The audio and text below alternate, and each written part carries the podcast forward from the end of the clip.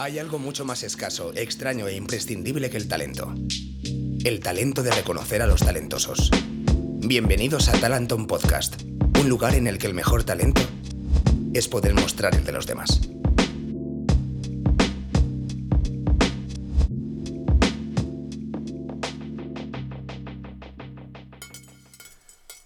El escritor estadounidense Mark Twain aseguraba que hay cinco clases de actrices, las malas, las regulares, las buenas, las grandes y Sarah Bernard. Algunos de los que estáis escuchando este podcast probablemente desconozcáis el nombre de esa gran artista que revolucionó el mundo de la interpretación a principios del siglo XX. No conocerla es algo lógico y normal para los que hemos crecido sin ir mucho al teatro y consumiendo productos audiovisuales desde la comodidad de un sofá pero no para la entrevistada que hoy está con nosotros. Para ella es casi como una falta de respeto, ya que, como Bernard, quiere representar algún día un papel en el Shakespeare Memorial Theatre de Londres. Lucía Díez tiene el talento de asumir riesgos dramáticos que la mayoría de las actrices no conciben. Huye de cualquier tipo de artificio y sobreactuación. Esta actriz de 25 años parece tener un talento innato, no sabemos si es así o simplemente trabaja en su pasión sin esperar ser influyente y por pura convicción. De este tema y de muchos otros vamos a hablar con esta joven promesa de la interpretación, que no ha dejado de actuar en teatro, televisión e incluso cine.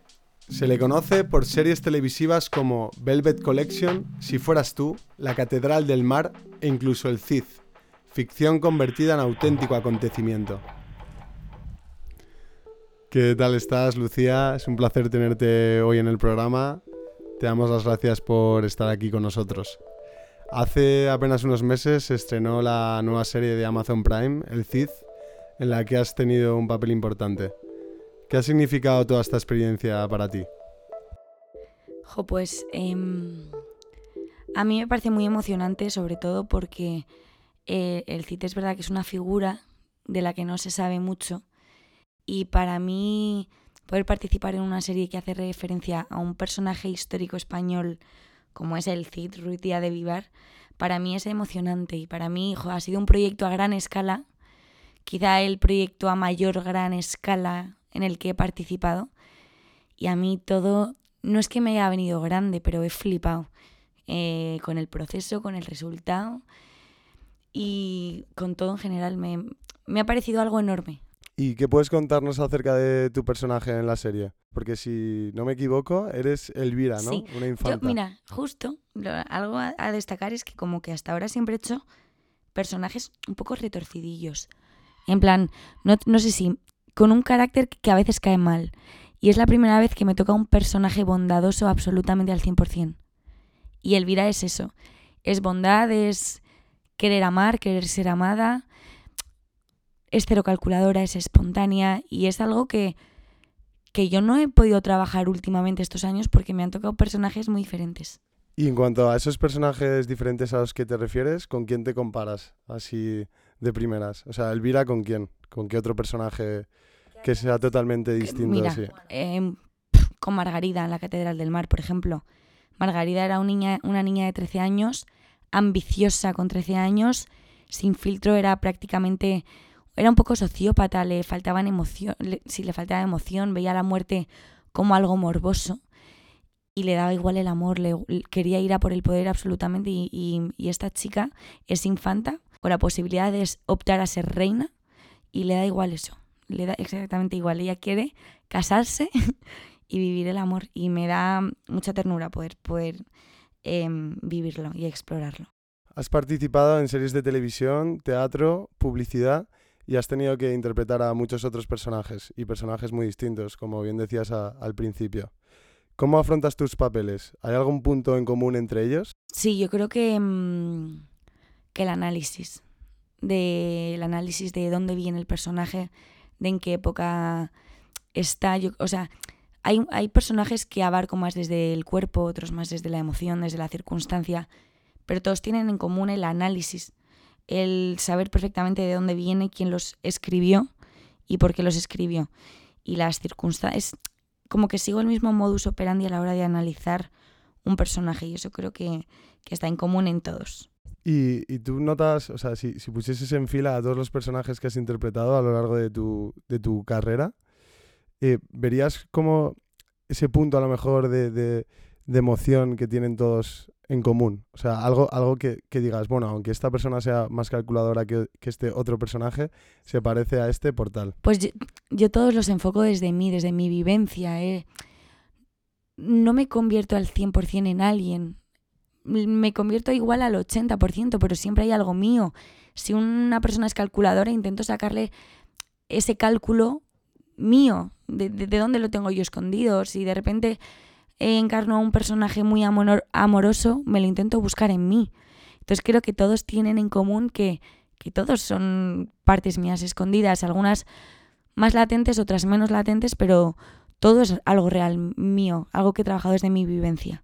Y cuando te llega un guion, ¿qué es, el, qué es lo primero que haces para identificarte con ese personaje o para empezar a... a lo recrearlo? primero que hago, todo es a qué me recuerda de mí, qué puedo aportar yo en esto. Si de repente me toca pues una pues Elvira, una chica que quiere enamorarse, que, que ha vivido rodeada de, de, de, ambiciosos, de gente que va por el poder, ¿qué, ¿qué, puedo aportar yo de mí en esto? En cuándo me he querido yo enamorar, cuándo he tenido yo esa necesidad, cuándo me ha dado más rechazo la ambición o un resultado concreto.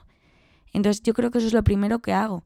Aparte del análisis de quién lo ha escrito, de por qué, de en qué época se ambienta, de todo el trabajo de campo, pero creo que lo más, esa parte intuitiva de qué de mí tiene esto, cuánto de mí le puedo prestar. Y esa parte intuitiva pasa primero por la emoción que sientes al, al, proyectar ese personaje. Como yo creo que sí. Sí, yo creo que es ese sentimiento, ese un poco pues ir encontrando el alma, la esencia del personaje y a partir de ahí pues se construye más la manera de hablar, la manera de moverse, pero yo creo que esa parte de, de vivencia yo creo que eso es lo primero.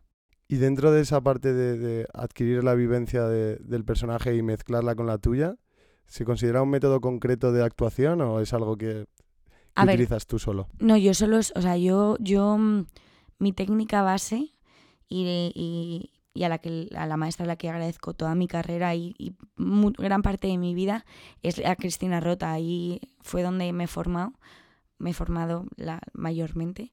Y ese es el método Stanislavski, que es a partir de tu vivencia.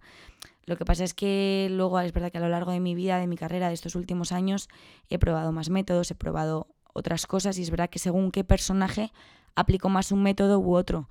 Pero vamos, mi esencia actoral es la que me brindó Cristina, que es mi maestra, y es esa. Es, es la vivencia, es el ser antes que actuar.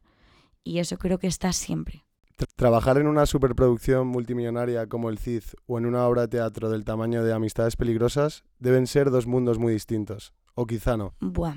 A ver, el tema presupuesto, aquí hablando en plata, en plan en términos económicos, es verdad que rodar, el CID ha sido, lo que te he, dicho antes, ha sido enorme. Es flipar, es ver 3.000 figurantes, ver los mejores caballos del mundo, que la mejor yeguada del mundo venga a ser Babieca, mi caballo es el de Warhorse y te quedas loca, pero, pero eso es lo que me aporta una producción multimillonaria en comparación con una producción no multimillonaria. Ese nivel de flipe de decir, ¡buah! Pero en cuanto a, a, satisfacción, a algo reconfortante, me, me, me hace sentir más el guion el personaje y la historia que cuenta y cómo se cuenta, ¿sabes? O sea, una superproducción me hace sentir, ¡buah, que flipe!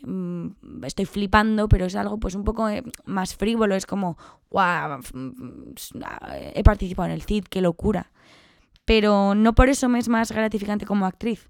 Luego puede haber otros proyectos o otros personajes que me hagan sentir más, que justo en este proyecto en el CID Elvira me ha hecho sentir un montón y, y ha sido muy reconfortante actoralmente. Pero es, yo estoy en un punto de mi carrera en el que tampoco sé distinguir.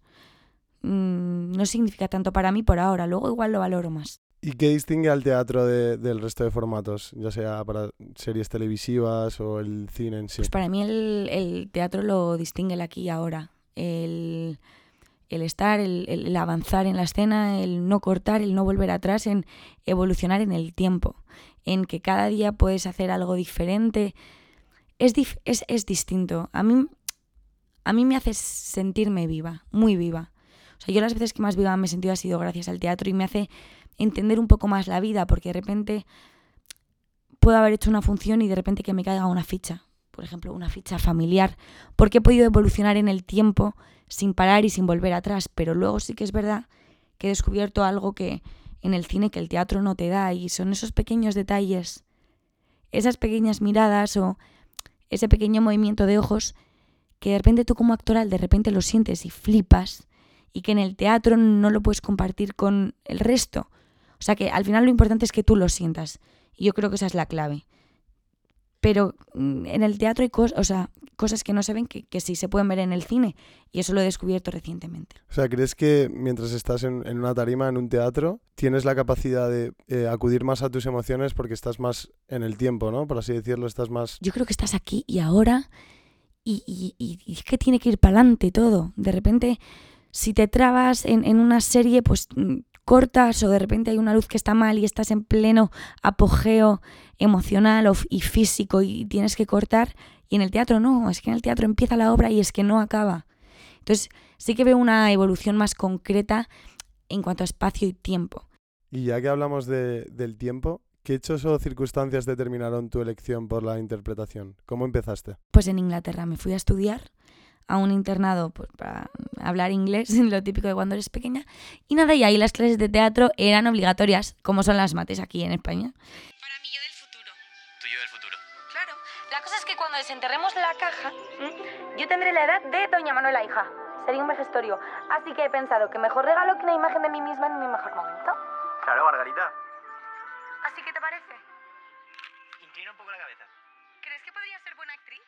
Y me flipo. Me encantaba. Era speech and drama y me flipaba. Yo volví a España y le dije a, a, mi madre, mami, me mola el teatro. Y poco a poco se convirtió en mi vida, ¿eh? No fue lo típico, esta, estas cosas que te vienen y dices, mamá, quiero ser actriz. No fue así. Fue poco a poco. Fue que el teatro empezó a ayudarme a entender muchas cosas de mí y de mi vida y en general de la vida. Y, se convirtió en, en, sí, en mi talón de Aquiles. ¿Y qué, qué, fue lo primero que, que, hiciste para la gente que no lo sepa y nos esté escuchando? ¿De trabajos? Sí, en general, sí, de lo, de lo que has hecho. ¿Cuál fue tu, como tú, aunque fuese, no sé, una actuación en X sitio? ¿Qué fue lo primero que, que, que, dijiste, joder, estoy actuando? Pues lo primero que yo he hecho en mi vida ha sido Mini and You. Es un, fue una cosa, un programa como de Art Attack para niños de Mini. Mi personaje se llamaba Vicky y yo hacía manualidades. Y eso para mí fue muy fuerte, porque yo qué sé, yo creo que tenía cuando lo hice 15 años, fue justo antes de hacer Amistades Peligrosas, que fue muy, mi segundo trabajo en teatro. Y nada, yo, yo, yo flipaba porque fue a unos platos de Disney, imagínate. Y yo ahí estaba feliz, haciendo mis manualidades, sí, me lo pasé pipa. Y antes de, de ese primer contacto con la actuación, ¿habías pasado por, por alguna, algún sitio en el que te formaste o no? Sí, pues yo en Inglaterra me moló el teatro, entonces volví a España, me apunté un año a um, clases de teatro en la Fundación Adolfo Marsillac, volví a Inglaterra, ahí me apunté a clases particulares de teatro y ya luego volví y me metí en Cristina Rota, en adolescentes y básico, que eso es antes de hacer yo la formación de cuatro años de Cristina Rota, pues ya de pequeña me metía pues, a la parte de adolescentes. Y ahí empezó realmente mi contacto con el teatro como, como, como mi esencia actoral que yo he escogido. Y para el que no, no sepa mucho de, de, cómo te formas al principio siendo actor o actriz, ¿qué, ¿cuáles son los primeros pasos o, o, como el primer, el primer encontronazo que tienes con lo que es la actuación? ¿Qué es lo primero que te hacen hacer?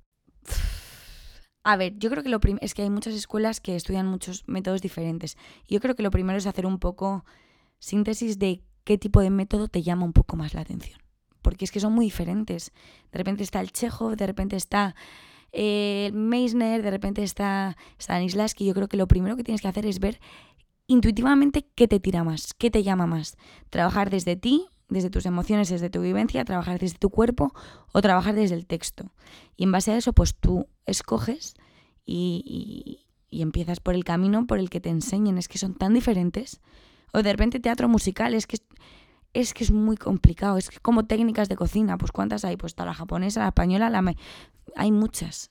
Pues el, los tipos de teatro y formación son iguales. ¿Crees que para eh, dirigirte hacia la actuación o descubrir que, que, quieres actuar o ser actor, eh, ¿la gente se, se enfrenta a grandes dificultades? Yo creo que o sea, yo creo que sí, porque, mm, bueno, como todos sabemos, en plan, también hablando en plata, es un trabajo muy complicado. Hay mucha demanda y no tanta oferta. Y de repente, pues tú puedes vivir súper bien dos años y de repente estar diez años sin trabajar. Entonces es verdad que es un, trabaje, un trabajo muy inestable, hasta para el más y la más grande de todas.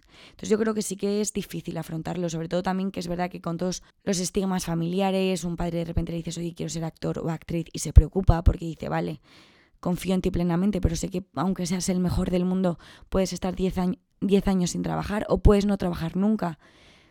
No todo depende de ti. ¿sabes? Yo conozco a muchos actores buenísimos que se han formado conmigo y que ponen copas.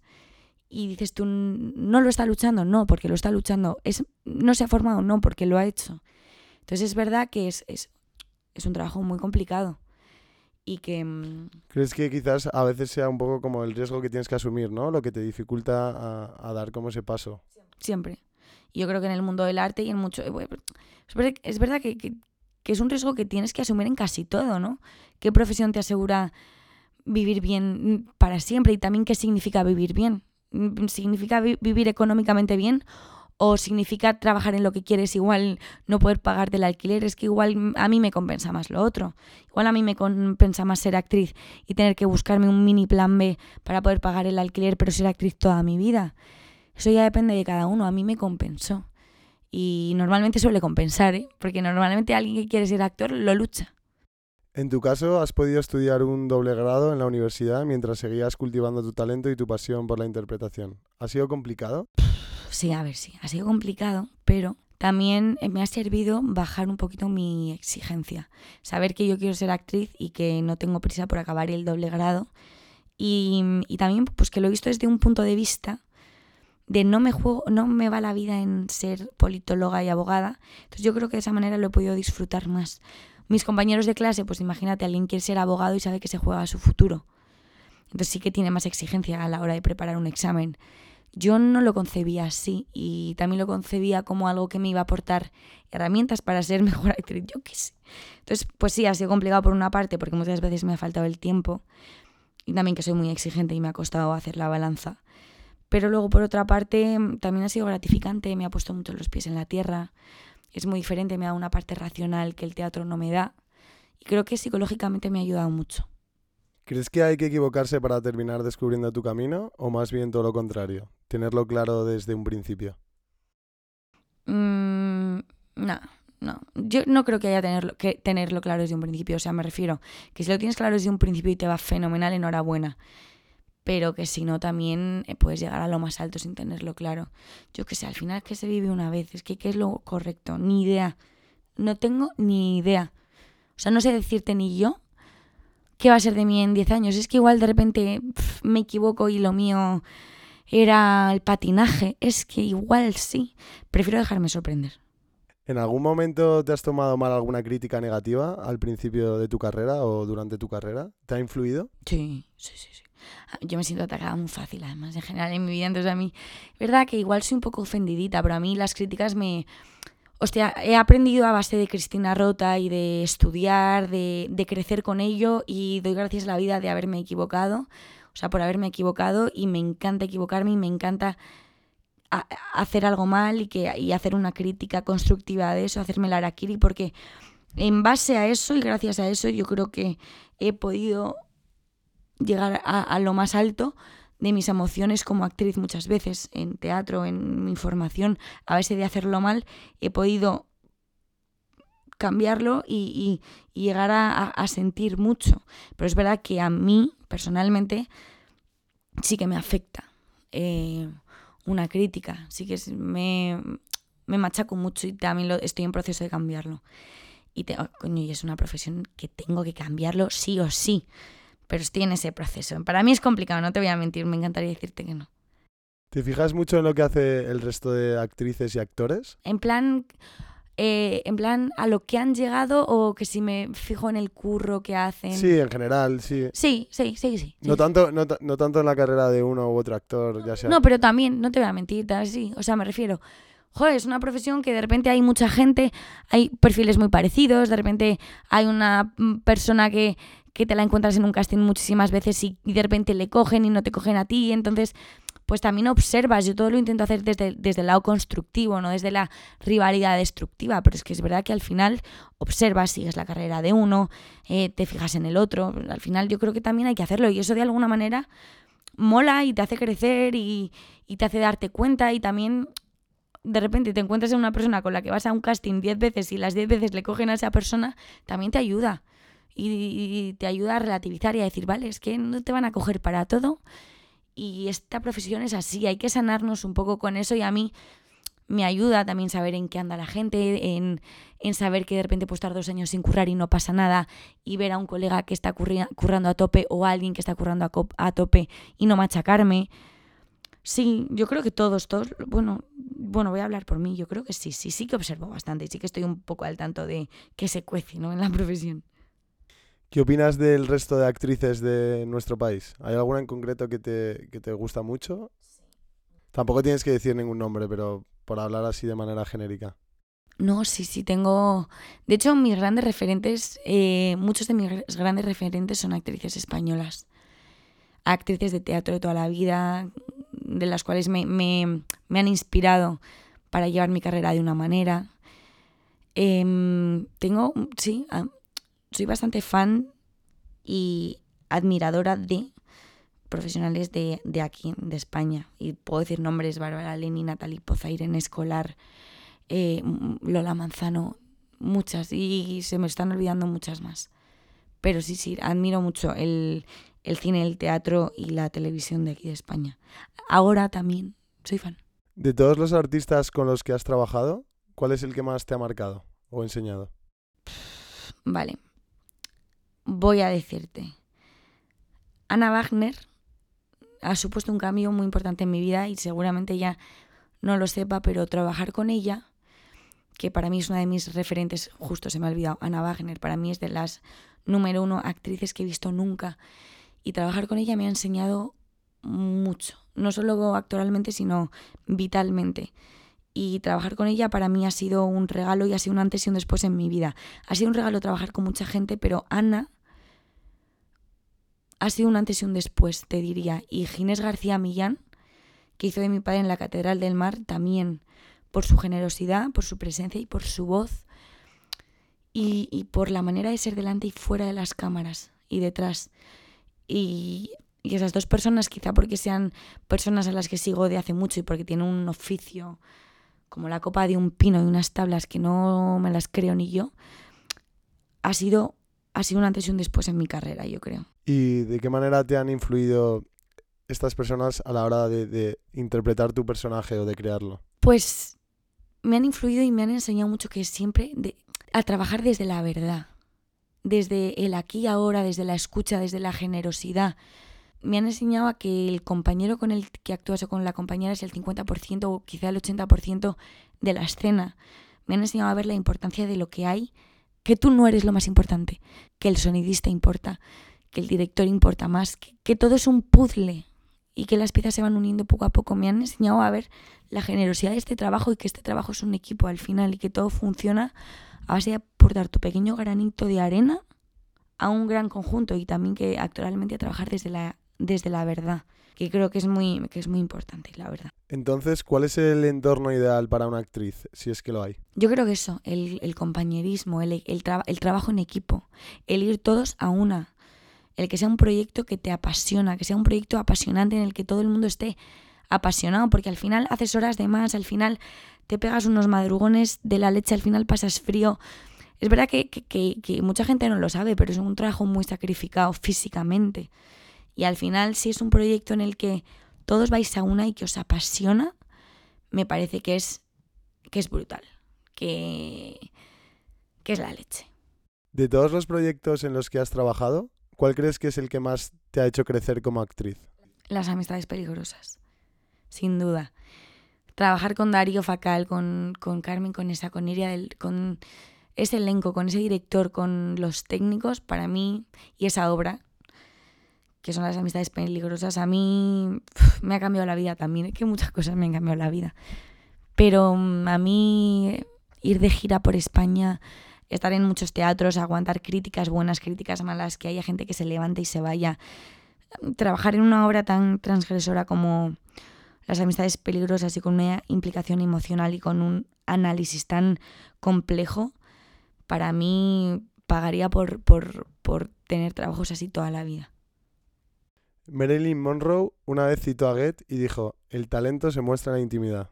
Se refería a que para un actor la intimidad es como tener cierta clase de secretos para ti mismo, aunque permitas que el mundo penetre un momento solamente cuando actúas, porque todos tiran de ti, o mejor dicho, quieren un pedazo de ti.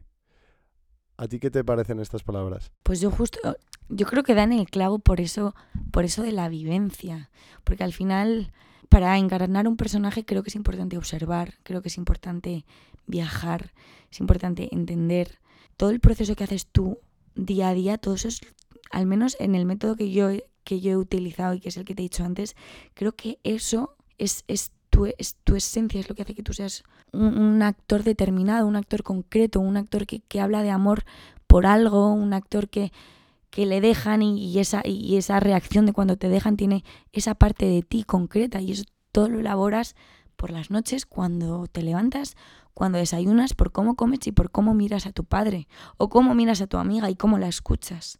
O sea, quizá estés trabajando más en tu papel cuando estás fuera de, de, lo que es la interpretación que en la propia interpretación. Yo creo que justo que esos segundos que ven en escena tienen un trabajo de horas, de años detrás. Y creo que esa es un poco la magia de, de la actuación. Y hay veces que ni se muestra, porque de repente un día no eres capaz de poner todo eso en escena y te frustra. Pero yo creo que mm, queda en el clavo totalmente.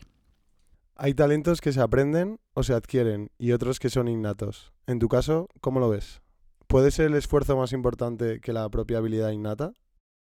Yo creo que, que la habilidad innata existe y que mmm, sí creo que existe, pero que creo que solo la puedes llevar a la potencia desarrollándola y, y, y, poniendo esfuerzo y formándote y, dándole caña a ese talento, explotándolo.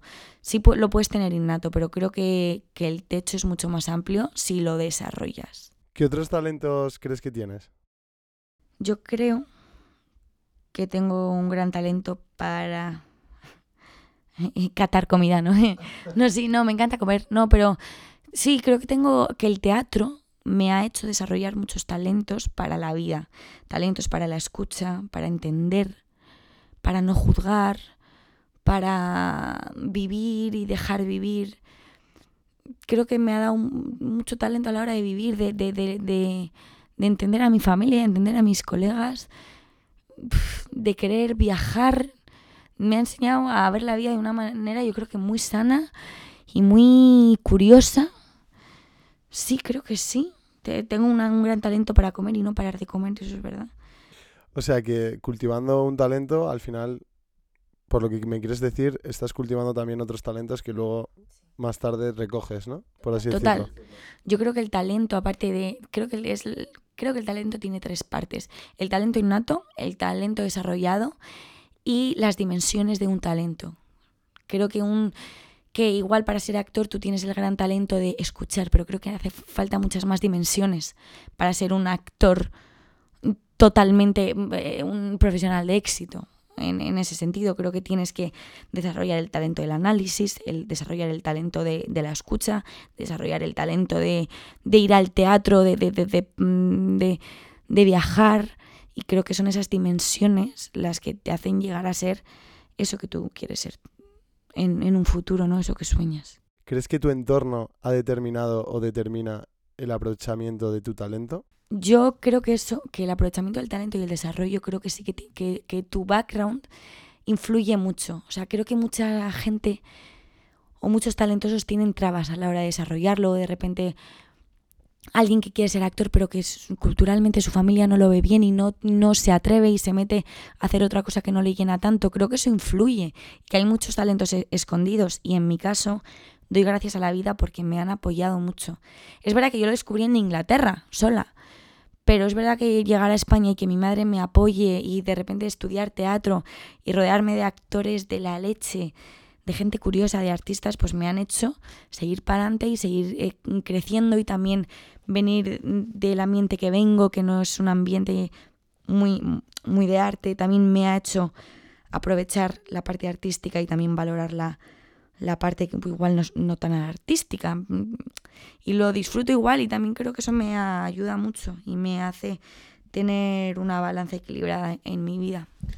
Una vez que has aceptado que tienes un atributo adquirido o innato que te hace destacar en un ámbito, ¿cómo se gestiona? Porque también puede dar lugar al talento malgastado. Sí, yo creo que, la humildad es clave y el curiosear, el ver, el observar, el, buscar lo diferente, el no, no conformarse con, el seguir intentando la evolución. Yo creo que evolucionar es clave. Mm, si de repente tienes un talento adquirido y te quedas en eso y no vas al teatro o no vas al cine o no lees, pues creo que te vas a quedar en eso y creo que el, techo va a ser mucho más reducido. Pero si de repente te, te interesas por más, por un autor desconocido, por leer otro tipo de teatro, yo creo que ese talento va a crecer y vas a poder coger lo que quieras o no, pero va a evolucionar y no se va a estancar en algo que podría haber crecido mucho más y no sé si se llama malgastar el, eh, el, talento, pero sí quedarse en algo básico o no querer evolucionar. Sí, bueno, yo te quería preguntar también si conoces algún caso cercano de personas que tú consideras que son muy talentosas y que a lo mejor por no haberse decidido o por no haberlo aprovechado no han conseguido eh, sacarle todo, todo el brillo. Yo creo que sí. Y normalmente suele ser por algo cultural y por algo de no atreverse y no apostar. Y luego han sido gente que he visto que ha crecido mucho en su ámbito al que se han dedicado, pero que, tan, que por no atreverse no han igual sido los mejores en, en otra cosa que igual les hubiese llenado más, no sé. O igual sí, o igual de repente la vida les ha puesto ahí porque es lo que tendrían que haberse dedicado, pero yo observando y un poco haciendo análisis y síntesis de mi vida, sí que creo que he visto eso, el o, he escuchado muchas veces el yo tendría que haber hecho tal. Pero bueno, creo que todo el mundo está a tiempo y que si no lo haces al final es porque te compensa más el estilo de vida que has adquirido más que el arriesgar por cambiarlo totalmente. ¿Qué les dirías a todas esas personas que creen que no tienen ningún talento especial porque aún no lo han descubierto? Pues creo que les diría que igual esa es la mejor forma de vivir y la más fácil. Porque igual no hay que tener un talento concreto, igual tenemos que simplemente vivir, vivir y dejarnos sorprender por la vida. Y es verdad que muchas veces cuando alguien adquiere un talento concreto es muy difícil escaparse de él. Si de repente cambias de opinión o quieres tomar un rumbo diferente en tu vida, igual simplemente tener el talento de vivir tranquilo, sin algo concreto a lo que aferrarte y dejándote sorprender por la vida y crecer sin una ambición concreta, creo que te puede dar mucha más libertad y creo que también hay, es un talento de humildad y de decir es que no tengo que destacar en algo concretamente, simplemente quiero vivir mi vida y quiero vivirla tal y como venga. Y creo que eso también es admirable. Y creo que no tenemos que pelearnos por tener un talento concreto. Creo que no es una lucha. Creo que cada uno tiene su forma de vivir. Y creo que al final lo que te llevas a la tumba es la vivencia y tu experiencia. Y creo que cada uno se forma la suya. Y creo que el talento es lo menos significante. No, no, no creo que nazcas para tener un talento y morirte. Tú naces para descubrir tu forma de vivir y te mueres recogiendo todo eso con lo que has vivido y creo que es igual de válido tener un pedazo de talento en algo concreto a simplemente vivir como te dé la gana vivir.